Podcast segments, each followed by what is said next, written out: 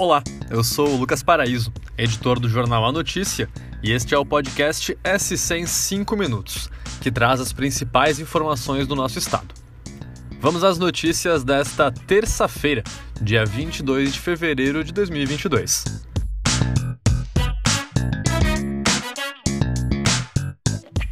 Uma votação na Assembleia Legislativa de Santa Catarina está causando bastante polêmica aqui no estado é a questão sobre o projeto de lei que propõe a redução do ICMS de alimentos e bebidas para o setor de bares, restaurantes e eventos.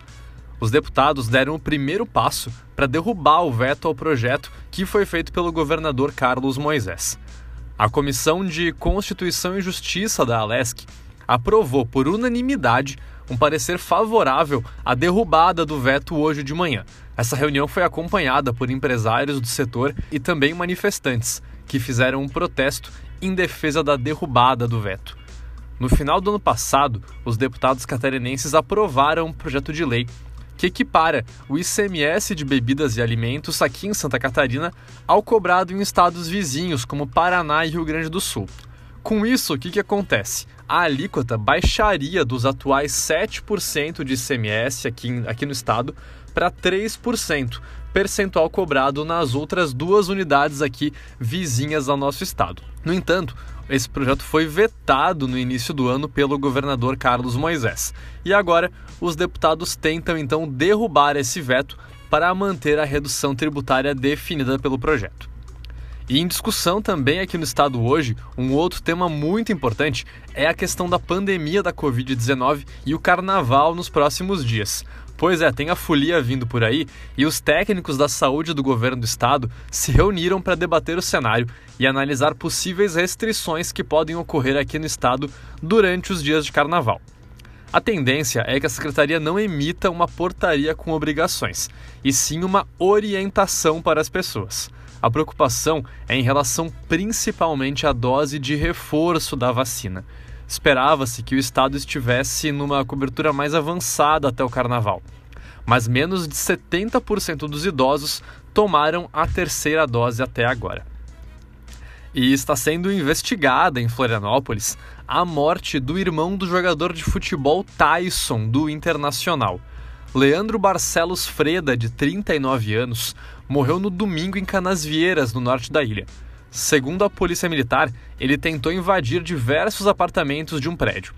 Conforme a ocorrência, ele estava alterado e apresentou resistência à tentativa dos moradores de impedir essa situação. Moradores do prédio teriam imobilizado o Leandro e, quando a polícia militar chegou, a vítima já estava sem vida. A causa da morte ainda está sendo investigada. Irmão do rapaz, Tyson publicou uma mensagem de luto nas redes sociais e foi liberado dos treinamentos no Internacional hoje. E com exclusividade, a nossa reportagem conseguiu acesso hoje aos detalhes da condenação do médico acusado de estuprar pacientes em um posto de saúde em Joinville, no norte do estado. O caso foi julgado em primeira instância e ele foi condenado a mais de 12 anos de prisão por um estupro que teria ocorrido em agosto do ano passado. O médico já estava preso preventivamente e também já não atuava mais na rede de saúde.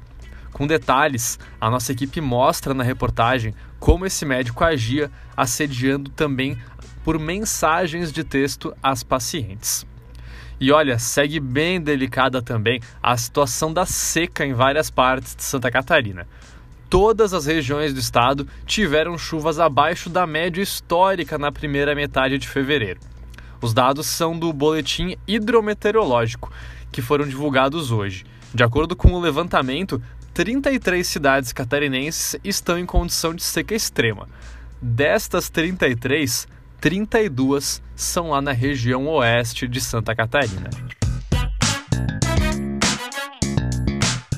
E é isso aí. Esse foi o SC em 5 minutos, o podcast do NSC Total, publicado de segunda a sexta. A produção é minha, Lucas Paraíso, a edição de som é de João Scheller e a coordenação de Carolina Marasco. Essas e outras notícias você pode conferir em nsctotal.com.br. Até amanhã!